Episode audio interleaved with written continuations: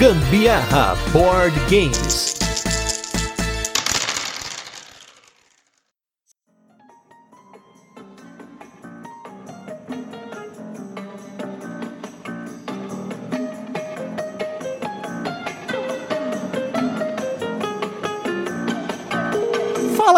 Beleza? Aqui é Gustavo Lopes, Gambiarra Board Games, hoje com mais um Virando a Mesa, esse programa no qual a gente convida as pessoas para falar sobre a sua história com os jogos de tabuleiro, a gente convida o pessoal que tá envolvido aí no hobby, tem bastante história para contar, e eu estou com o cara que com certeza ele tem história para contar. Nessa semana que a gente tá fazendo essa gravação, ele fez 14 anos só de blogueirinho, ele que tem seu blog, no qual ele escreve resenhas praticamente semanais, com texto, eu me lembro de texto dele falando de Catan Eu estou com ele aqui, Kaká, vulgo Carlos Couto, do E aí tem jogo. Tudo bem, Kaká? Tudo tranquilo. Fala aí, galera do Gambiarra. Tô aqui de novo. Me chamando, eu apareço.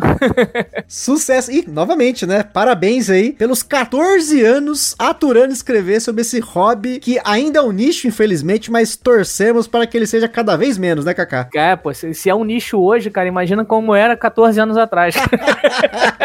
pra você ter que fazer Catan Homemade, né, cara? Pô, cara, era, era complicado. E é, é engraçado essa história do Catan Homemade. Foi assim, um, um, amigo meu, sei lá, em 2002, 2003, 2003, 2004, acho que foi isso. Ele chegou um dia, a gente tava batendo papo, ele, caraca, eu descobri um jogo irado, tem que ver, vamos lá. Aí, pô, ele catou o BGG, né, o Board Game Geek, e aí mostrou as imagens, falei, pô, esse jogo deve ser maneiro, então, pega aí os arquivos e faz. Eu falei, fudeu, cara, como é que eu vou fazer esse arquivo? Aí cata dali, cata daqui, aí, pô, faz aquele papel pluma, vamos. E aí eu tenho até hoje o meu sapateiro de Catan. Ele mora numa caixa de sapato.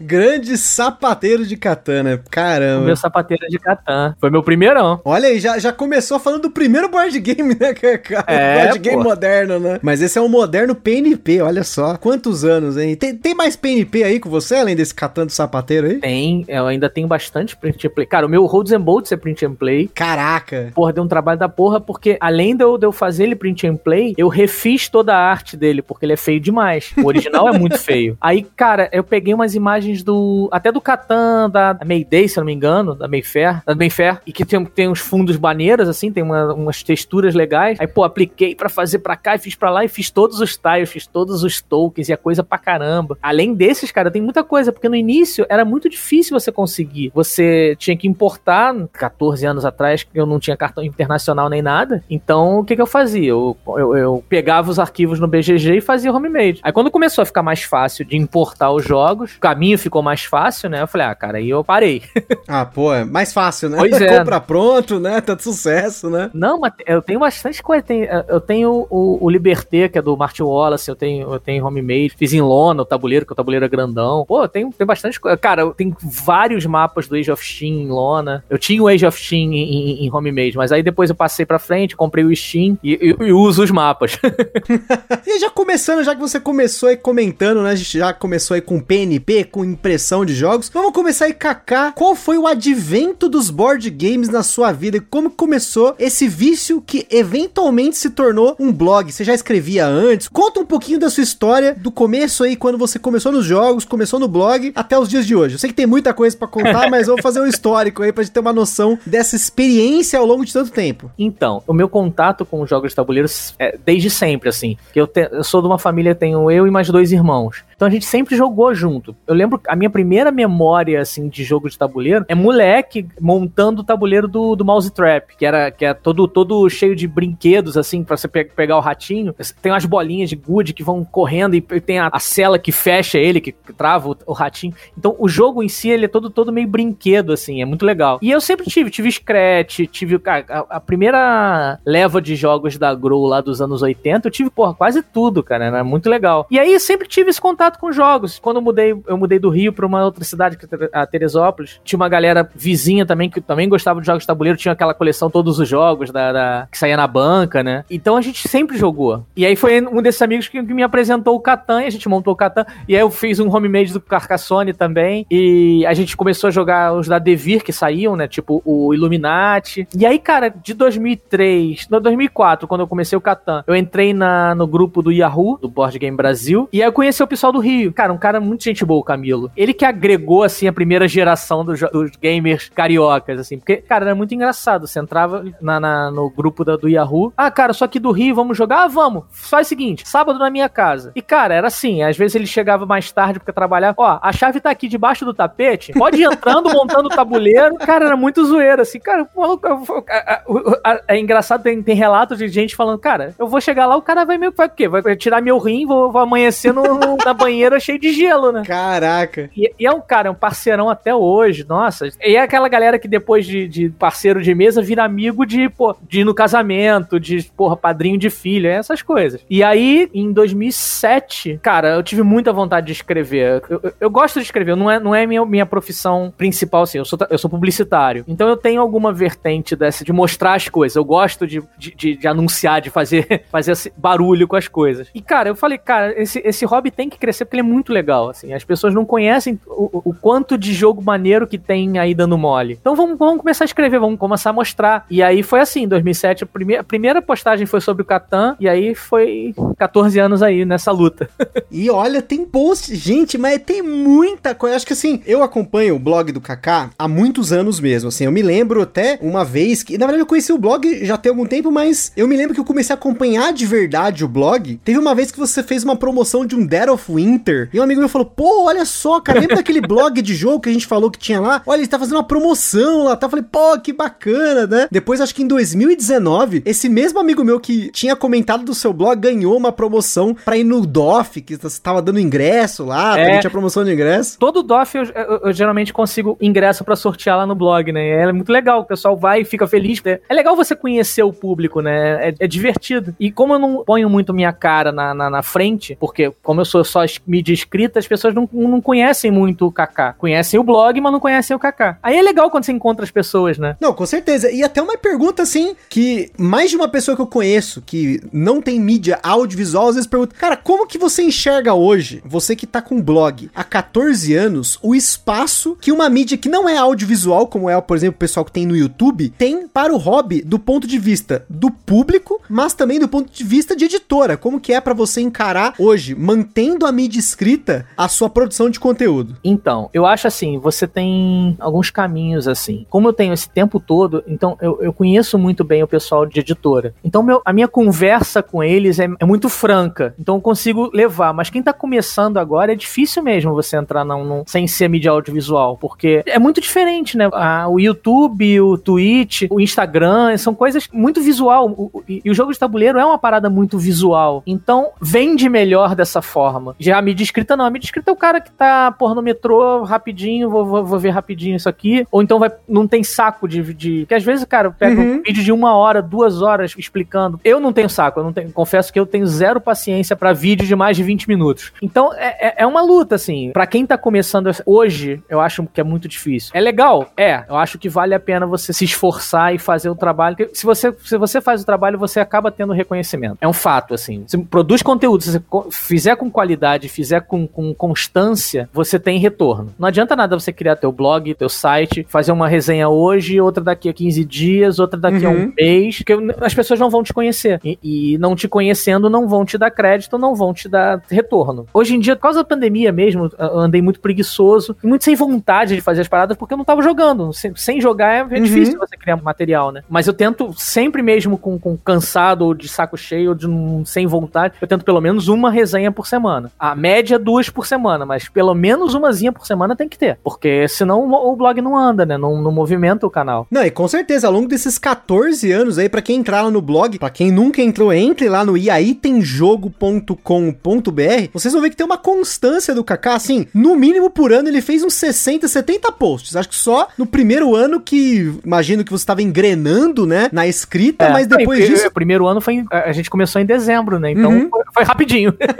mas a média é 70, 80 posts por ano. E, sim, e a maioria deles sempre falando de um jogo, ou seja, você pega aí, nessa lição, não só que você documentou uma série de coisas que você fez ao longo desses 14 anos, mas também que tem muito mais jogo que até não está lá no blog, né, porque sim. até uma conversa que eu, eu tive com o Kaká recentemente num dos grupos que a gente tá aí sobre resenhar jogos que a gente não gosta. Eu não gosto de perder meu tempo hoje me dedicando horas para montar uma pauta, para montar, porque uhum. apesar do podcast podcast não ser uma mídia escrita, eu acabo criando um texto aí de 2.500, 3.000 palavras por episódio pra gente ter um roteiro, né? Ter um, um, né, alguma coisa. E, cara, eu não vou perder meu tempo que eu tenho para falar de tanto jogo que eu gosto no jogo que eu não gosto. Então, assim, eu não imagino quantos jogos você já jogou para poder filtrar essa quantidade de resenhas que você tem. Porque olhando aqui, pelo menos no filtro que tem no seu blog, só de resenha, né? A tag resenha. Tem 731 dessas tags desses 14 anos. Ó, eu vou dar uma catada aqui no BGG, que eu sempre. Eu, cara, eu marco minhas, minhas partidas desde 2008. Caraca! Desde 2007,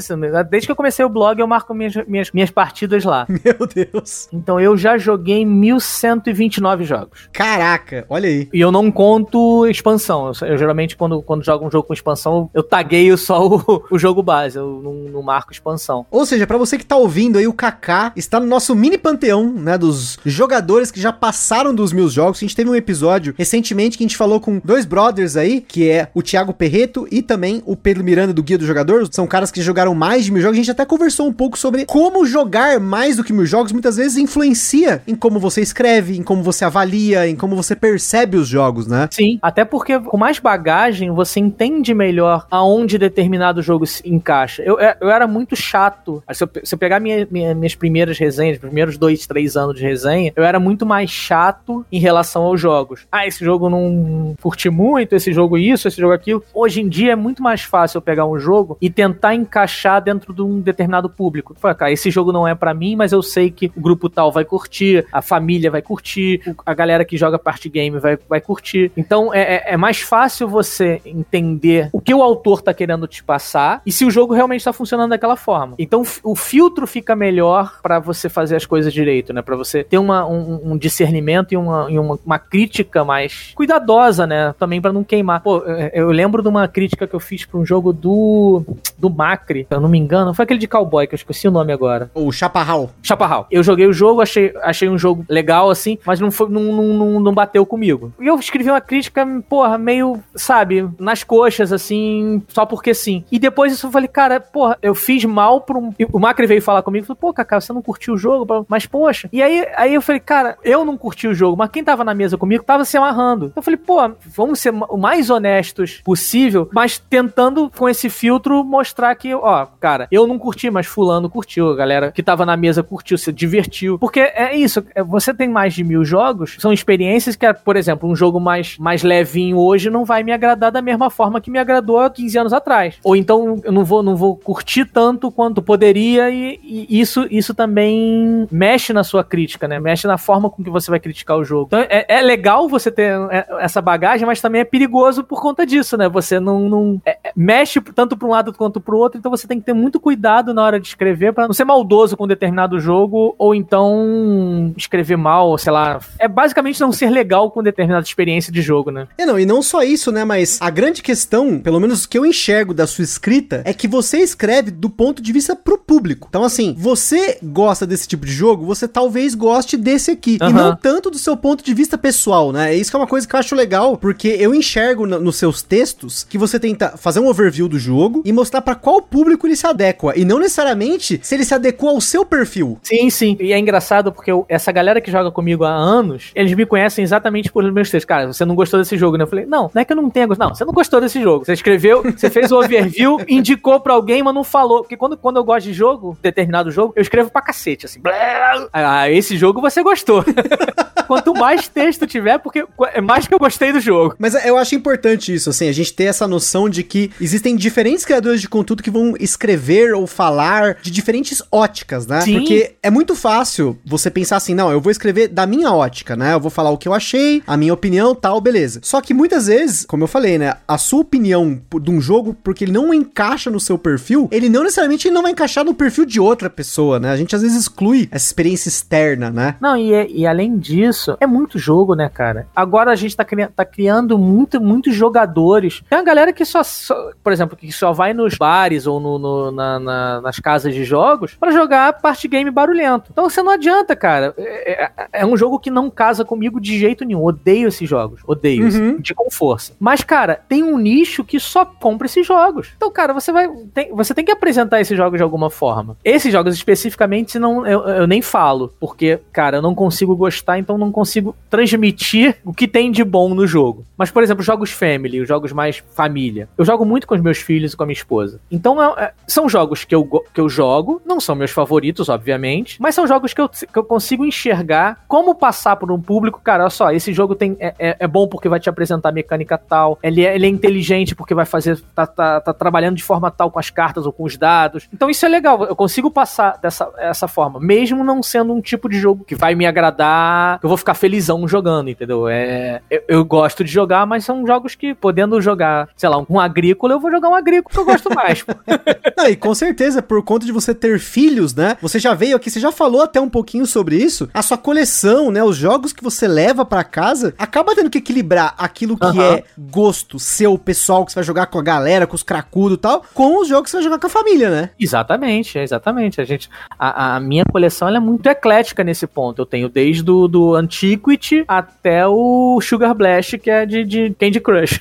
pois é, e até falando da sua coleção, isso aqui é legal, dados, dados estatísticos, galera que gosta da estatística, já que você é o cara que registra tudo desde os primórdios aí, desde quando não tinha nem Ludopedia. Então, conta aí pra galera como que é a sua coleção hoje em quantidade, os jogos que você tem de, assim, vamos dizer assim, você tem mais de um determinado tipo de jogo? Quais são os jogos que se destacam? Aí você já falou Antiquity, com certeza é um destaque, né? É, com certeza. A gente se conversou quando eu fui pegar o meu Antiquity, né? Ele falou, pô, Kaká, peguei o Antiquity. Esse é um da, daqueles jogos, cara, que as pessoas tinham que conhecer. Nossa, ele é bom demais. Não, é curioso porque você era para mim uma das referências de Antiquity, porque uma das poucas vezes que eu vi alguma coisa em português sobre Antiquity, e se eu não me engano, eu falei no episódio que a gente fez aqui do Antiquity, era um post do seu blog. Eu me lembro que, tipo, eu, caramba, esse esse jogo deve ser muito do mal, porque, só recontando basicamente, quando eu conheci o Compara Jogos, uhum. eu procurava pelos jogos, né, por lá e tudo mais, mas eu, uma vez eu falei assim, eu quero ver qual que é o jogo mais caro. E o Antiquity na época era o jogo mais caro, ele tava na casa dos 1.200 reais. Eu falava, caramba, como é que um jogo custa tudo isso, isso lá no começo do site, né? E eu fui atrás do jogo, e aí que eu descobri que tinha um post no seu blog falando do jogo.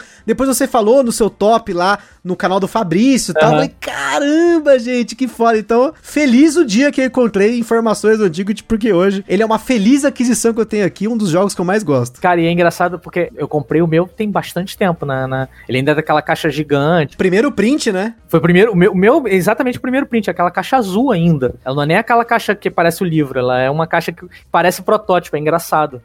Como todo jogo da Splotter, né? Não, mas essa, essa tem escrito protótipo Antiquity, é engraçado. É, um dia eu te mando uma foto, é engraçado. Eu lembro que quando eu tava procurando ele, eu tava procurando ele e tava procurando o Tron Fabric, que é o Dream Factory, que agora, que por um acaso saiu agora no, no Brasil como pois é. Cine Pipoca. Cara, tinha um maluco na Itália, que é.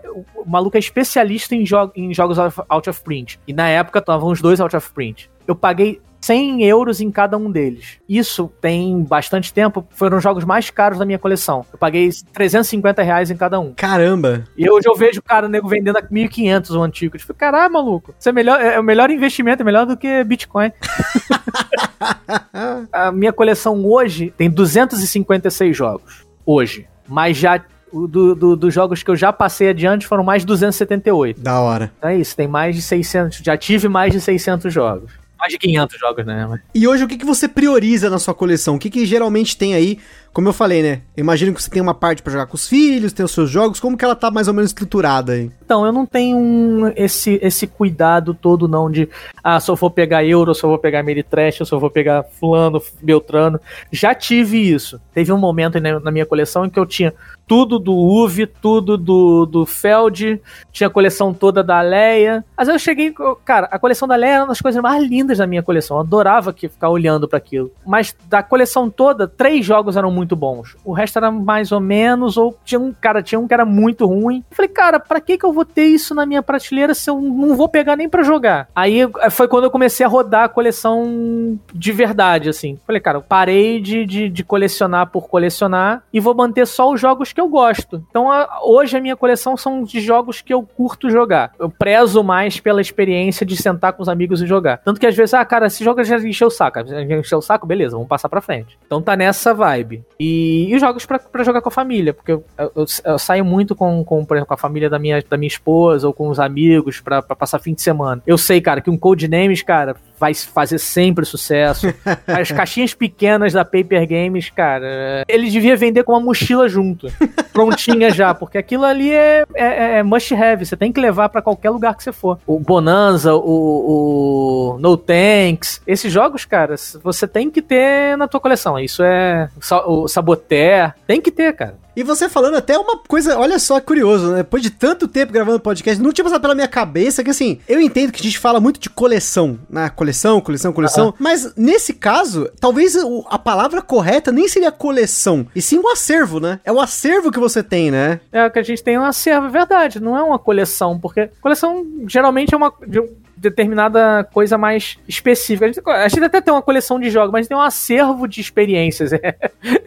pois é, olha só, agora. Porque assim, eu, por exemplo, tenho coleções dentro da minha coleção, mas na verdade eu tenho coleções dentro do meu acervo, porque a coleção em si, na verdade, são de muitos jogos para poder jogar, né? Como você falou, né? Uma coleção de experiências. Aí, beleza, pode ser que role, né? É, eu, eu tenho coleções dentro da coleção. Eu tenho, eu tenho um, por exemplo, o Memoir 44. É uma coleção dentro da coleção, porque eu, a quantidade de, de, de expansões e add-ons que ele tem é absurda. Eu fui comprando com o tempo. O Small World também, eu tenho bastante. Tem quase tudo que saiu de, de expansão para ele. Então são coleções dentro da coleção. O, o X-Wing, pô, são coleções que você. Ah, não, você não tem só o jogo base, você tem o jogo base e mais 200 naves. Né?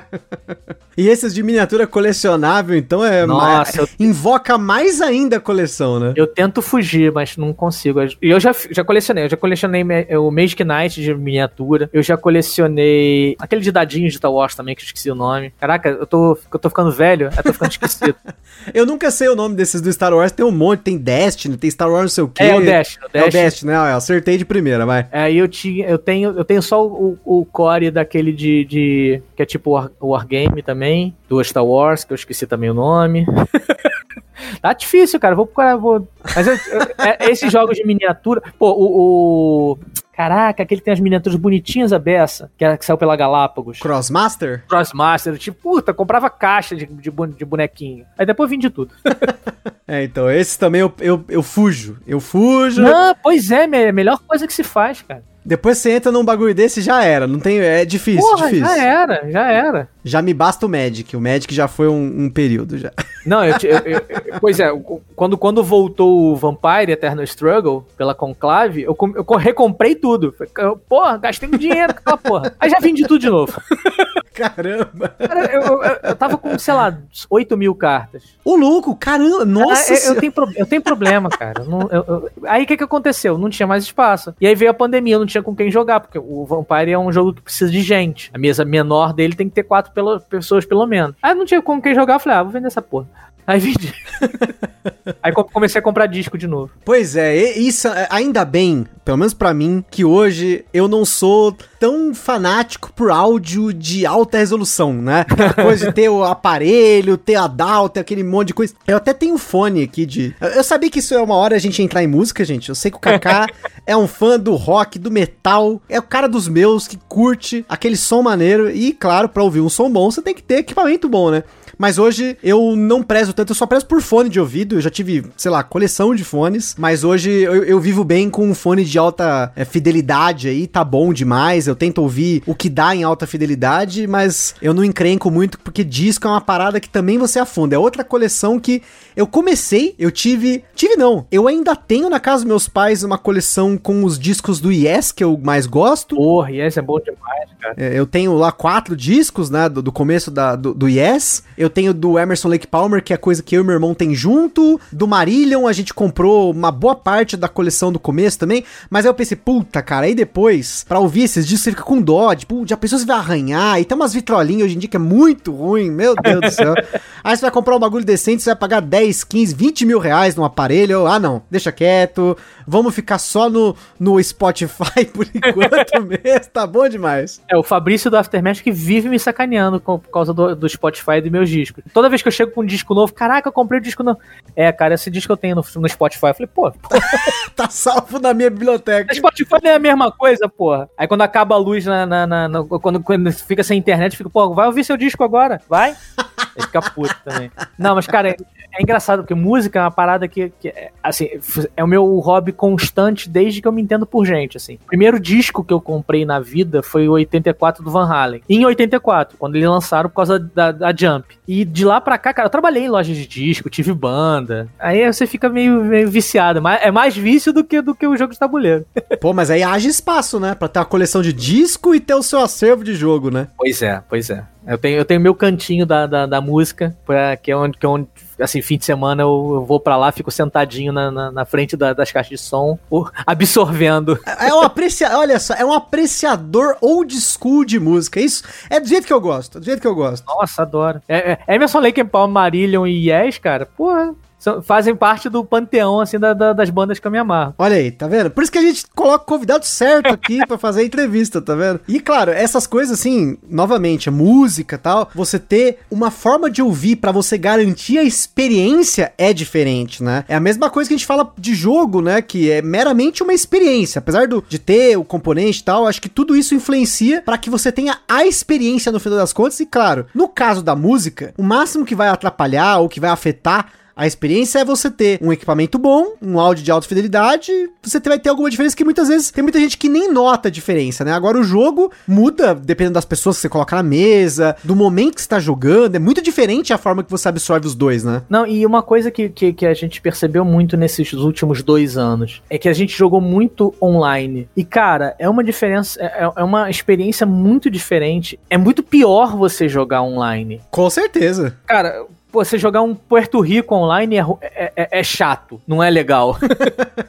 você não poder montar sua ilhazinha ali. O Catan não, não é legal. O Twilight, o, o Twilight Imperium, porra, o Twilight Imperium então não é nada legal jogar online. Mesmo que ele demore 8 horas ao vivo, porra, são oito horas que você tá batendo papo, que você tá pô, ameaçando entrar na, na, home system do amiguinho. É, são oito horas que você tá esperando a pizza, tomando uma Coca-Cola, conversando da vida. Cara, a experiência do jogo de tabuleiro ao vivo, ela é. Não tem, ela não tem igual. Ela não tem, não tem parâmetro em, em comparação com, a, com, a, com, as experiências online, né? Não tem como, não, não dá. E já que a gente tá falando de experiência, que acabou de emendar aqui, que, porque se tem uma coisa que a gente gosta aqui de colocar no Virando a Mesa, é falar de experiências com jogos. Seja experiências boas, experiências ruins, inesquecíveis, intragáveis. Eu acho que é importante a gente falar histórias pra galera ouvir aqui. E para começar, a gente sempre começa, né? Tem aquela notícia ruim, a boa. Nesse caso, que a gente sempre começa com a notícia ruim, que eu quero que você conte pra galera uma experiência que você teve assim, se não for a pior, uma das suas piores experiências numa mesa, seja por conta do jogo, por conta da situação, do que aconteceu, para contar pra galera uma história diferente, né? A gente sempre gosta de falar de coisa boa, mas é legal às vezes alguma polêmica também, pode ser uma experiência polêmica, né? Acontece, né?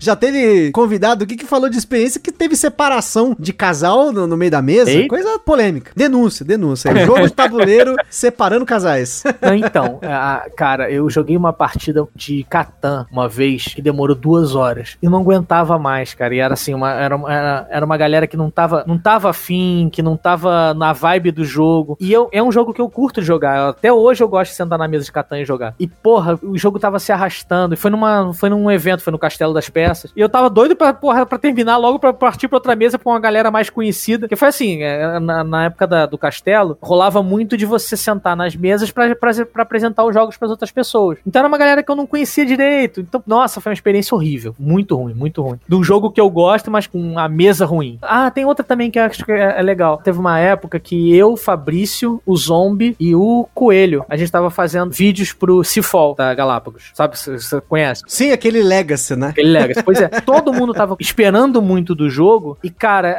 a, a cada partida a gente via que o jogo não ia andar, não ia andar. Porra, gente felizão, tá, tá, tá, produzindo conteúdo junto, fazendo uma parada maneira, só que o jogo não colaborou e fala, ah, não, não foi pra frente. Isso foi frustrante porque a ideia era maneira, a turma era boa, só que o jogo não colaborou. Aí foi, foi bem, bem triste, assim, de, de não de ter, de ter feito, mas, porra, por, o jogo não ter, não ter ajudado a gente a fazer a campanha inteira. Esse jogo tem bastante curiosidade, mas eu sempre pensava duas vezes. Ele aparecendo em umas promoções, teve muito tempo, ele ficou em várias e várias e várias promoções, mas eu sempre fiquei com o pé atrás desse jogo porque a proposta dele é muito interessante, mas a execução parece diferente. A proposta é maneira, a, a, a produção é maneira, mas a, a, execução é mal feita, é meio, meio acochambrada, assim. Então ele é um jogo muito repetitivo e, por exemplo, se você não consegue fechar os objetivos de determinada partida, porra, tem que jogar pra próxima e, cara, não flui, ele não é legal, não, não funcionou. É uma pena, porque o tema é maneiro, a ideia é maneira, mas não, não deu certo. Vamos falar de coisa boa, agora experiência. Pode colocar seu top 1, 2, 3, as experiências que você acha, assim, que desses 14 anos que você escreveu em blog, mais o tempo que você tem jogando, que são inesquecíveis. É aquela partida, assim, que você fala assim, não, essa aqui eu posso contar pros meus filhos, para contar pros meus netos, pro bisneto, pro resto da vida. Cara, assim, as minhas partidas de Twilight Imperium são insuperáveis, assim. Eu geralmente jogo com a mesma turma desde sempre. E são partidas de 8 horas, e é isso, é, são partidas de 8 horas, batendo papo, conversando, ameaçando o amiguinho. Pô, vai, vai pingar pizza, não vai pingar pizza, pizza de quê? Cadê minha cerveja? Porra, dá um tempinho que eu vou ligar pra namorada. Cara, é, teve, teve, uma partida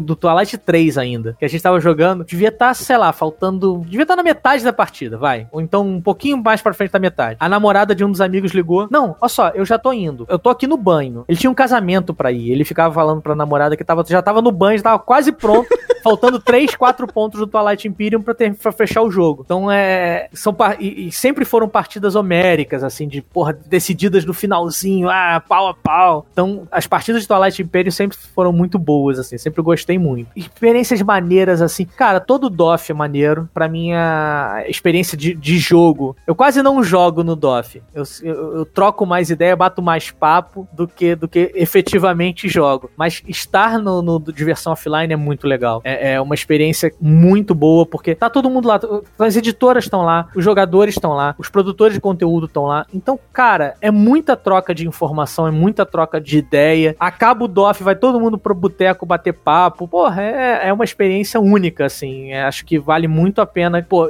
tá, fez muita falta esses dois anos e espero que, que 2022 role. Inclusive, hoje eu, eu, eu fechei minha passagem já, já tô garantido de passagem, pelo menos. Aí sim, agora, agora eu vi firmeza, hein? É. Agora vem DOF. Hoje eu vacinei a, a, terceira dose. Também tô, tô me preparando porque eu tô um pouco mais perto, né? Eu tô aqui em São Paulo, você tá no Rio, né? Agora com o DOF. Apesar que o DOF tá no lugar agora, pelo menos aqui esse lugar novo que vai ser aí, né? Que era pra ter sido e agora vai ser. Ele é um pouco longe de onde eu moro, mas tá sucesso. A gente para o carro lá no estacionamento, tudo certo. São Paulo é tudo longe, cara. Cara, não, não. São Paulo é tudo muito longe, dependendo do dia. É muito louco, né? É, não. É, foi, é engraçado. Eu, eu, eu, eu fui uma vez com a minha família, a gente passou, sei lá, cinco, seis dias em São Paulo para passear. E aí eu falei, cara, a gente vai, vai, vai pegar um hostel aqui e vamos ver o que tem em volta, porque senão, cara, não vai rolar. E a gente deu preferência para os lugares, assim, com máximo de 40 minutos de distância. E aí foi maneiro, assim, porque senão não dá, cara. É muito, tem coisa muito longe. Não, é foda, mas assim, para quem não mora em São Paulo, gente, você que não mora em São Paulo, principalmente o pessoal que nunca veio para São Paulo, tá ouvindo o podcast, 40 minutos eu posso ir da minha casa a praia, vai dar aqui uns, sei lá, uns 50 quilômetros para mais, ou eu posso ir daqui até a casa dos meus pais, que fica a, a 10 quilômetros. Depende do dia. Assim, é um negócio muito louco mesmo. Trânsito aqui é, é complicado. A gente alugou um carro e era na época da velocidade limitada. Então, cara, você às vezes andando, andando na, na, na, na marginal, porra 40. Falei, caraca, vou mandar mais rápido, pelo amor de Deus.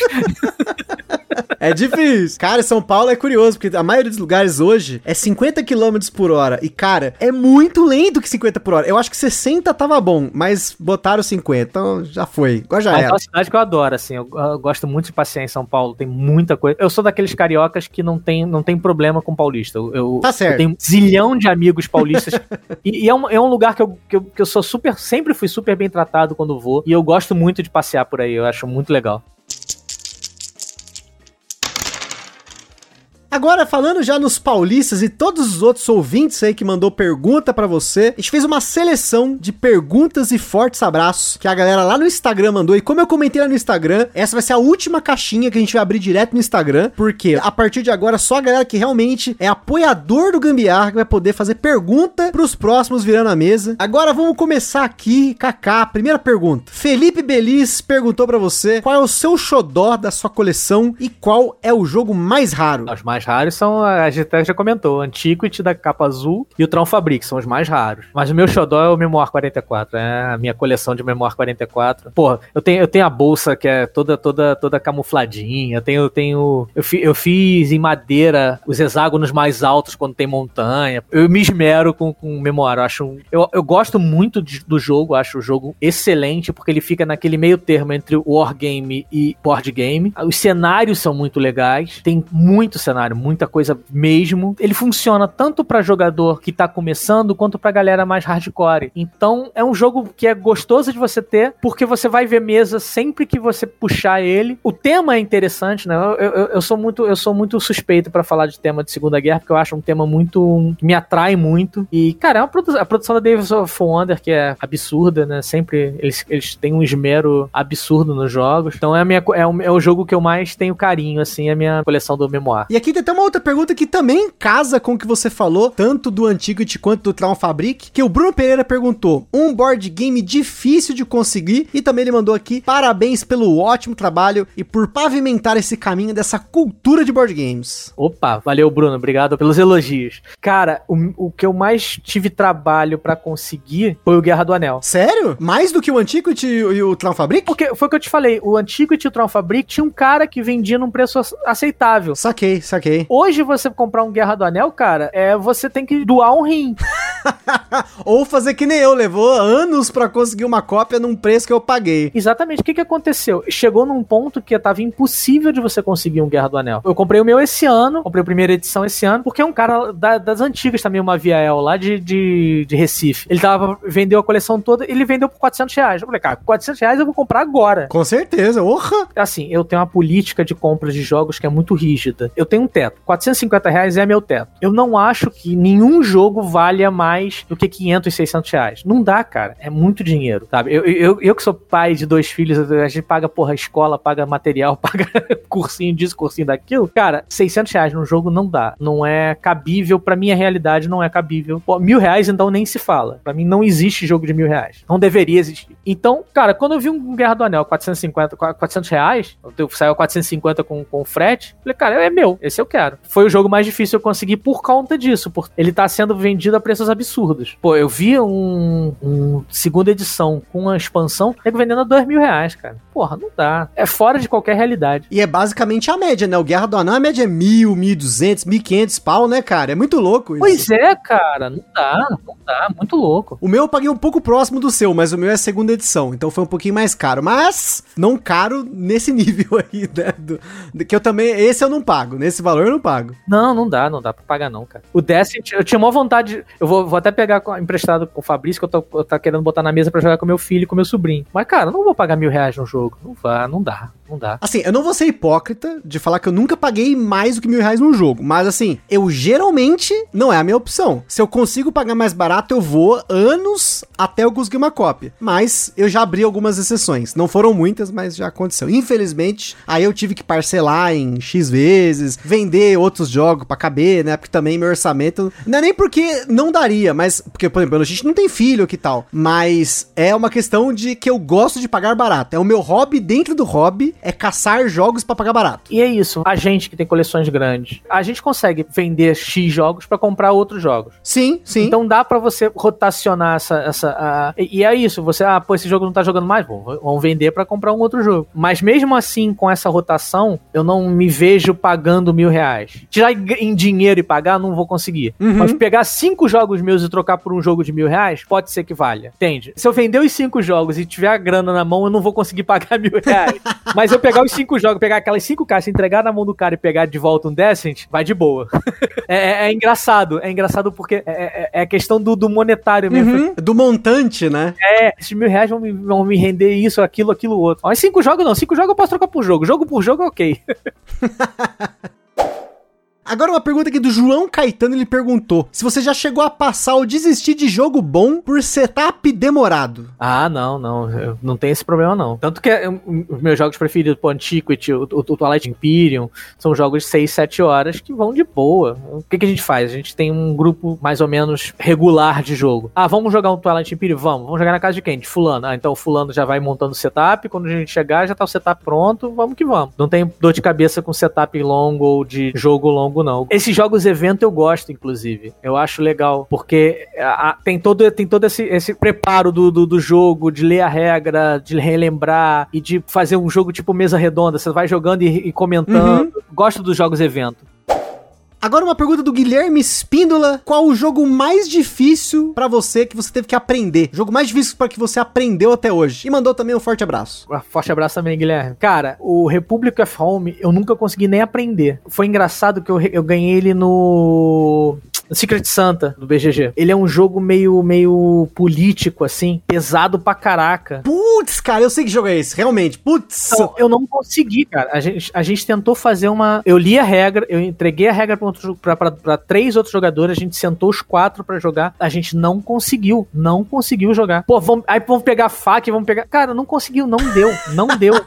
não sei se a regra é mal escrita ou se a gente não. Cara, eu sei que não deu. Eu troquei ele e passei adiante porque não deu, não consegui. Mas jogo, jogo que foi difícil de aprender, mas que eu aprendi, joguei e gostei, chama Die Maher. É um jogo de, sobre, sobre o parlamento alemão. Porra, esse é muito foda. O cara. jogo é bom demais, demais. E, cara, é um jogo cabeçudo de você ficar com dor de cabeça. Todas as partidas, joguei, sei lá, umas 4, 5 vezes ele. Todas as partidas eu saí com a cabeça fumegando, assim.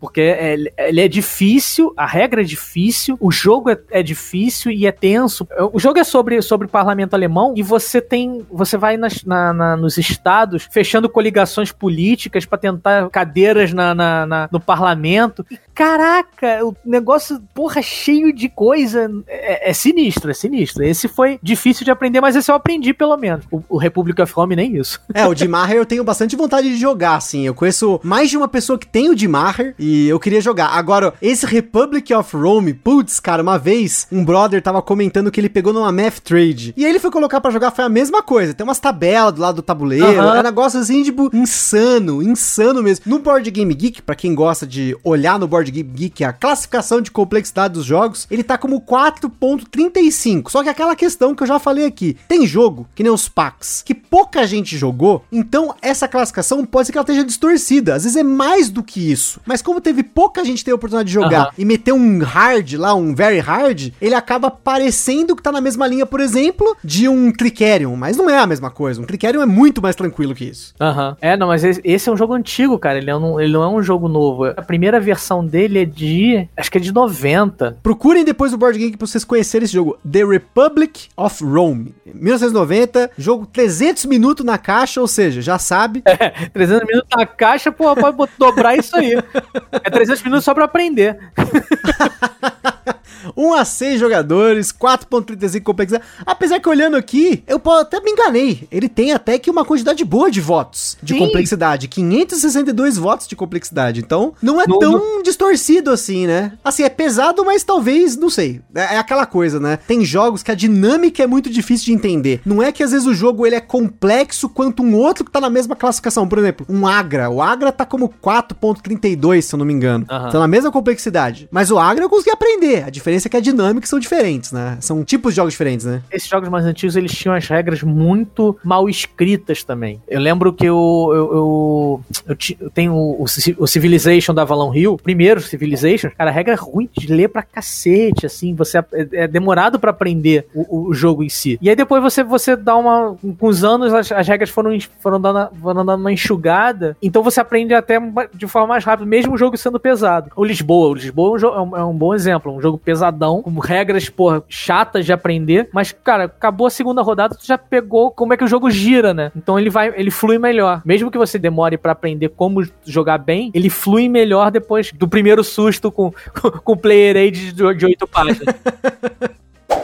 Agora mais uma pergunta aqui. Essa é a pergunta do Mário Freire. E olha só, essa aqui é curiosa. Ele tá perguntando qual é o jogo mais barato que você já comprou. Não é o mais caro, é o mais barato. e mandou um forte abraço. Forte abraço, Mário. Cara, então, como eu comecei há muito tempo atrás, na minha época, o dólar tava 2 para 1. Isso já é uma vantagem absurda perto do pessoal que tá chegando hoje. E além do dólar ser 2 para 1, em 2007, 2008, a produção era dentro da Europa ou dos Estados Unidos. Então, não tinha muito da produção chinesa, que encareceu bastante os jogos. Novidade, assim, jogo novo custava 40 dólares, 45 dólares. Hoje a média é 70, 100 dólares um jogo novo. Eu, eu lembro que eu comprei o, o Twilight Imperium 3 lacrado, porra, no lançamento, aquela caixa, pô, coffin box, eu paguei 55 dólares nele. Não paguei 150 reais no, no Twilight Imperium 3. Nossa. O Nexus Ops eu paguei 80 reais. Betrayal at the House of the Hill, que é um dos jogos que eu, que eu adoro também, dos primeiros da minha coleção. Paguei, sei lá, 60 reais nele.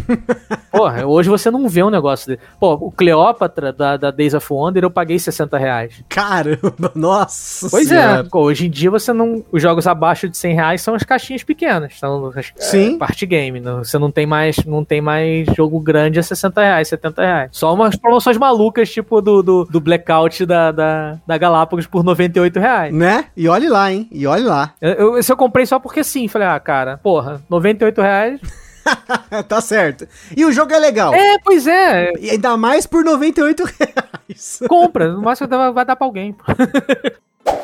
Agora uma pergunta do Anthony Bauer, minha última pergunta aqui da nossa rodada. Ele perguntou para você qual jogo que nunca enjoa. E assim, essa é uma pergunta legal, porque como você tem bastante tempo de hobby, pro jogo não enjoar, eu tô colocando aqui um parâmetro que ele tá na sua coleção há muitos anos que continua jogando até hoje. Catan é um deles. Catan é, cara, sempre que me chama eu jogo, eu gosto muito de jogar Catan. Um que eu não jogava há muito tempo, que semana retrasada o pessoal puxou e continua com o mesmo gostinho de, de, de primeira vez, é o Dominion. Cara, que jogo bom. Como eu gosto de jogar Dominion. Seven Wonders é outro que me chamar em qualquer momento eu jogo. O El Grande é um que eu... Se, se, Kaká, vamos jogar El Grande? Vamos. Eu não, não tenho dor de cabeça com ele. É, esses são jogos que eu jogo sempre, assim. Não, não, não, não enjoo, de jeito nenhum. Dominion, então, cara, é um que eu jogo 3, 4 partidas direto, se bobear. Sem, zero estresse. Dominion e Seven Wonders são de boa, assim. Jogo sempre que me chamarem mais de uma vez. Agora para fechar aqui, nós temos aqui, ó, fortes abraços, como sempre. O pessoal do Jogando Conversa BGs mandou. Só deixar o forte abraço mesmo. Kaká é inspiração, olha aí. Valeu, galera. Obrigado. O Evo Moraes mandou esperando ele para uma partida de El Grande no Spa de Jogos aqui no Nordeste. Opa, já falei, é um desses. O El Grande, pô, me sentou para jogar, tô, tô, dentro. E o Kevin do Vale mandou: gosto muito da mídia escrita e o Kaká não deixa nada a desejar, seja em qualidade ou quantidade, e mandou aquele aquele forte abraço. Valeu, Kevin. Brigadão. E antes da gente acabar aquele jogo rápido, esse é aquele jogo rápido que a gente coloca aqui para fechar esse episódio com chave de ouro. Começando aqui, Kaká, que era só o que tá no seu top of mind, aquela coisa, bateu na cabeça, lembrou, já respondeu. Bora lá. Primeira coisa aqui, prateleira da vergonha. O que que tem nessa prateleira da vergonha de hoje? Eita, prateleira da vergonha tem bastante coisa. Tem o Western Legends, que tá para jogar, tem o Herança, que tá para jogar, tem o Prehistory, que tá para jogar, pô, a Lubari, que tá para jogar, jogar. Porra, tem, tem, a minha prateleira da vergonha tá, tá vergonhosa. tá, tá, recheada, né? Ah, pô, dois anos sem jogar, né, cara? Dois anos só jogando Candy Crush e, e Fila Filó. Aí os jogos pesados ficaram pra trás pegando teia de aranha. E já que você falou jogo pesado, o jogo mais pesado da sua coleção, seja na balança e ou na complexidade. Cara, na balança é o Rising Sun. Ele tá pesadão, ainda mais com o insert da Bucaneiros, aquele de madeira. Nossa, ele tá pesadão. Eu tive, ele pesa 5.6 quilos com insert. É, ele é lindo. É, e é um jogo que eu gosto muito e é lindo. Agora, de peso de. de acho que é o Antiquity. É o, é o meu jogo mais pesado de, de, peso, assim, de jogo, né? Jogo que você prefere jogar com regra da casa. Se é que você gosta de jogar com regra da casa. Pô, é, tem uma regra da casa do El Grande que eu gosto, que é um. Cara, tem aquelas fichas. Tem umas fichinhas que você coloca na, nos territórios pra pontuação. Tem umas que são removíveis. Eu aprendi ele podendo usar ela de uma forma que por, o primeiro lugar ganhasse zero. É uma regra da casa que a gente usa de vez em quando. De vez em quando não, a gente usa sempre. Mas eu, eu aprendi dessa forma. Eu nunca tinha lido que não podia dessa forma. É uma vez eu fui jogar com alguém e falou, cara, assim, assim não pode. Claro que pode, pô, jogo assim há 10 anos. Não, não pode, vem aí no manual. e é, não pode. Ah, mas assim é mais legal, vai continuar assim. Já era, ficou, ficou e é isso aí, né? Agora, você que falou aí que não curte party game, eu quero agora top 3 party games kaká, party game pra você que não gosta de party game. Não, não é que eu não curta party game, eu não, eu não gosto dos jogos barulhentos, assim. Ok, ok. Tipo, Munchkin é barulhento, aqueles de cartinha preta, que eu esqueci o nome também agora, é, de perguntas e falando besteira o tempo todo. Porra, esqueci o nome dele. Eu, eu não gosto desse tipo de jogos. Mas party game, o top 3 pra mim é No Tanks, porra, o Lhama e o... Ah, o Six Limit. O Six Limit não é muito party game, ou é party game? Depende da ótica, né? Até a questão de ser party game ou não, às vezes é é uma coisa meio cinza, né? É, meio cinza. Mas o Lhama e o, e o, e o, No Tanks com certeza são, são party games que eu adoro. Ah, o Saboteur. O Saboteur é um, é um party game que, que gera muitas. gera boas risadas e ele é divertido pra cacete. Eu gosto muito dele. São, três- são três caixinhas que eu gasto, assim. Eu sempre, sempre que eu vou a algum lugar, estão tão comigo. O Saboteur entraria no meu jogo que não enjoa, porque eu tenho a minha primeira cópia de Saboteur, eu comprei no eBay há muito tempo, quando não tinha nada aqui também, e eu acabei comprando, sei lá, eu queria jogos pra levar na, na viagem e tal, e pra você ter uma noção, a gente comprou na época vários jogos no eBay, acho que eu já contei essa história aqui, e vieram jogos falsos, então eu tive que Putz. pedir reembolso no eBay, aí ficou a cópia aqui, cara, não tinha nem manual, a gente jogava o Saboteur em dois, e nem tem como jogar em dois, olha, era muito louco, né? Era outros tempos. Tá vendo? Você, você é a regra da casa, pô. Tá vendo? Pois é. É uma excelente regra da casa. A gente inventou a regra, a gente só precisava encaixar as peças. Era muito merda, né? Eu, eu vou, eu vou até falar de um, de um amigão nosso daqui da, da jogatina do Rio, que é o Rogério. A, a gente tem uma expressão que é Rogério Edition, porque ele, ele comprou um jogo uma vez, um chamado Samurai Swords ou algo do gênero. Cara, a gente jogou ele- o jogo quatro vezes com quatro regras diferentes. Cacete. Pois é. Aí a gente, a gente zoou ele até hoje, é o Rogério Edition, porque é sempre assim. Bom, a gente vai jogar sério ou vai jogar o Rogério Edition? Por um acaso, a, a regra do, do El Grande é Rogério Edition.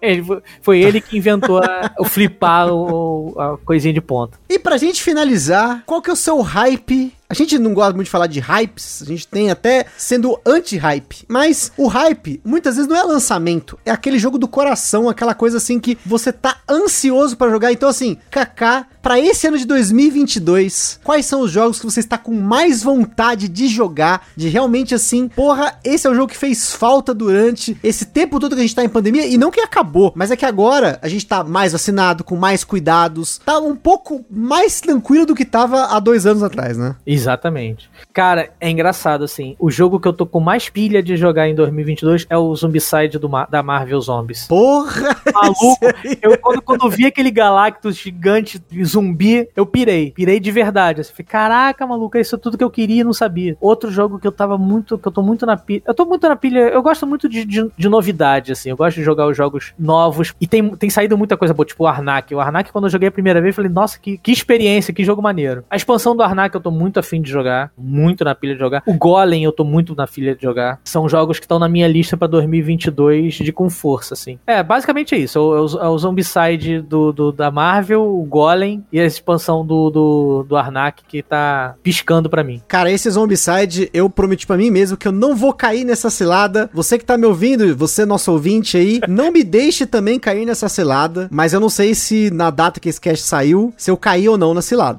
Assim, o, o Fel trabalha lá na, na, na Coolmini, o Fel adora Zombicide e o Fel é amigo. Então eu falei, eu já, já enchi o saco dele pra ele comprar. É o jogo dele. Ô amigo, você é um amigo, né? Obrigado, amigo, você é um amigo. Prometi, não vou cair nesse Galactus, hein? Cara, não, tô- tô- a cada miniatura que sai eu fico doido, cara. Se é uma miniatura do Doutor Estranho, eu falei, caraca, maluco, eu quero só essa miniatura, botar na minha prateleira aqui, só de sacanagem. Eu queria só o Galactus, mas não, Porra, não, não vai ser fácil. o, o, o Cthulhu grandão não me comprou, mas o Galactus, cara, aí me fode. Exato. Mas é que o Galactus é ainda maior que o Cutulão, né? E engraçado, assim, o, a campanha do, do Marvel, Marvel United. Aí teve a, a campanha campanha do X-Men. Eu tava, cara, eu tava passando batido, assim. Eu gosto do jogo, eu tenho, eu tenho o core do, do, do Marvel Knights, que eu consegui, pô, uma troca na, na Ludopédia bacana, assim. Foi isso, troquei, sei lá, três jogos por ele. E o jogo, é, as miniaturas são lindas, né? Os, os, os, os personagens da Marvel em Chibi são muito foda. E aí saiu a, a campanha do, do X-Men. Falei, ah, cara, não vou, não, não vou ceder a tentação, não vou ceder a tentação, não vou ceder. Aí apareceu o Sentinela. Aí eu falei, ah, porra, isso me fode, cara. Um Sentinela desse tamanho, bonitão. A sorte é que meu cartão não passou. eu ia quebrar a minha regra dos 450 reais. Olha aí, ó, sempre há uma exceção, né, Cacá? Pois é, o cartão não passou, eu falei, ah, graça, Deus não quis. Agora tem que tomar cuidado, hein, porque esse Marvel Zombies aí, assim, para quem me conhece sabe que eu sou um amante de Zombicide, eu ainda gosto muito de Zombicide, tive muitos Zombicide, já vendi muitos Zombicide também, mas assim, Marvel Zombies, eu, nossa, cara, nossa. assim, eu não sou tão, eu vou falar assim, eu não sou tão fã de Marvel. Eu vou deixar a minha autodenúncia que eu não sou tão fã de Marvel. Eu sou totalmente Marvete. Eu gosto da Marvel muito assim, para mim descer é só Batman e olhe lá. Marvel não, Marvel é tudo. Marvel eu gosto pra cacete. E cara, a história do Marvel Zombies é divertida. Pô, de, depois do What If que teve na Disney, a animação do, do Marvel Zombies, já, você já fica mais animado. Cara, o cara me lança bonequinho, cara. Bonequinho, porra. Isso não se faz, não, cara. Eu sou nerd de, pô, eu, eu, assim, meus primeiros gibis depois da Mônica foram o Guerras Secretas, cara. Então, porra, tá mexendo com a pessoa errada. Difícil, difícil. Gente, já falei aqui, eu tenho fraco pra bonequinho. Porra. Sempre gostei de bonequinho e jogo que tem miniatura, eu tenho um certo fraco, mas toda vez que sai um jogo com miniatura, eu falo, eu não vou comprar por conta do bonequinho. Só se o jogo for muito, muito, muito, muito bom para mim, né? Eu sei que eu vou jogar, mas já fiz essas loucuras, inclusive com o dito cujo Rising Sun e seu amigo aí, o Blood Rage, que já falei várias vezes aqui no podcast que não deram certo na coleção, mas eu insisti, eu comprei, eu falei, vamos jogar, vamos jogar, joguei, a galera não gostou, eu sabia que ia dar errado, mas comprei assim mesmo. Blood Rage é engraçado, Blood Rage eu não curti. Eu tenho a trinca do, do, do, do Eric, né, que é o Chaos in the Old World, o Blood Rage e o Rising Sun. Eu tive os três, só fiquei com o Chaos e com, com o Rising Sun, porque o Blood não, realmente não, não me comprou. Mas o Rising Sun é muito bom, cara, muito gostoso de jogar. E é lindo, é, porra, o jogo é lindo pra caramba. Ah, lindo, as miniaturas, então eu comprei nossa, a expansãozinha dos nossa. monstros, pá, é, Eu só não tenho a expansão dos monstros ainda, eu tenho da, da dos, dos deuses, tenho do, do sexto jogador, né, quinto jogador, dos outros, do, das duas, duas casas. Aí comprei as miniaturas em 3D da tartaruga, pô, a tartaruga, o guarda-costas, assim, o, quartel-general de tartaruga é muito foda. E era o que eu joguei, inclusive é o que eu gostei de jogar, mas eu tomei um pau, então, enfim, né, acontece, acontece. Não, é um jogo que eu não jogo bem, eu não, eu não costumo jogar bem, mas é, ele é muito bom de jogar. A ideia do, do, do da, da, traição é do caralho. É, eu gosto muito da mecânica de combate dele, eu acho brilhante. O negócio de você pagar e, e separar, aqui eu vou, vou cometer araquiri, aqui eu vou conseguir ganhar, aqui eu não... Porra, eu acho lindo, eu acho o jogo lindo. Queria, eu tô muito na curiosidade. Ah, é, é, um pra botar na lista, o Anki. Que eu tô muito na pilha de jogar pra ver se ele é um one step beyond do, do, do Rising Sun. Pois aí, é, pra você que ouve aqui o Gambiarra e me ouve, e também já ouviu uma galera reclamando do Rising Sun, a gente fica aqui com a voz e a experiência falando bem do jogo. Então, olha só que bom pra gente fechar esse episódio. Então, Kaká, mais uma vez, muito obrigado aqui pela presença, por poder contar um pouquinho da sua história board gameira, do seu blog maravilhoso que tá aí há tanto tempo, né? Trazendo a palavra do board game pra galera, inclusive para pessoas que às vezes estão só buscando no Google, como foi o meu caso. Eu tava só buscando por um jogo, só buscando por board games e acabei caindo num buraco negro na época que é o seu blog. Confesso que hoje eu acompanho pelo meu feed de notícias, né? Então cai ali só o texto, eu não costumo às vezes nem ver as imagens, às vezes eu clico para ver a imagem, mas eu vejo mais os textos lá. Mas durante muito tempo, quando eu tinha inclusive mais tempo, né? Não criava tanto conteúdo, né? Tinha mais tempo, né? Pra poder acompanhar a, a, as mídias, das diferentes mídias. Mas fica aí, mais uma vez, pessoal, acessem o blog do Kaká e aí tem jogo, tá aí há tanto tempo escrevendo, então é um histórico, vocês vão ver os primeiros posts, as coisas que tem ali, é um histórico muito legal, não só de jogos, mas de experiências, né, do próprio Kaká. Então, Kaká, valeu mesmo, tamo junto. Cara, valeu, Gustavo, obrigado por convidar mais uma vez, cara, sempre que quiser bater papo, eu tô, tô disposto, adoro bater papo. É, é engraçado, apesar de gostar muito de escrever, eu adoro bater papo. então, querendo me chamar, eu tô por aí. E galera que tá ouvindo, valeu, continuem assistindo o Gambiarra, que o Gustavo faz um trabalho maneiro pra caramba. É o podcast número um do Brasil. Olha aí, ó. Vocês, ó, voz da experiência ali, tá vendo? Importante. Vou salvar um corte, né? É eu não tenho, eu não faço essas paradas, né? Mas se podcast, pudesse... podcast, aquela galera que faz podcast, podcast. Podia fazer um corte, né? Aí põe lá, né? O selo de aprovação do Kaká. É uma honra, inclusive, poder ouvir né, essas palavras, né? Conhecendo como conheço há tanto tempo o seu blog, né? Ouvir hoje, depois de tantos anos, né? Ah, poder que conversar aqui com você. Tamo junto. Valeu, Gustavo. Obrigadão por ter chamado. Então é isso aí, pessoal. Aquele forte abraço e até a próxima.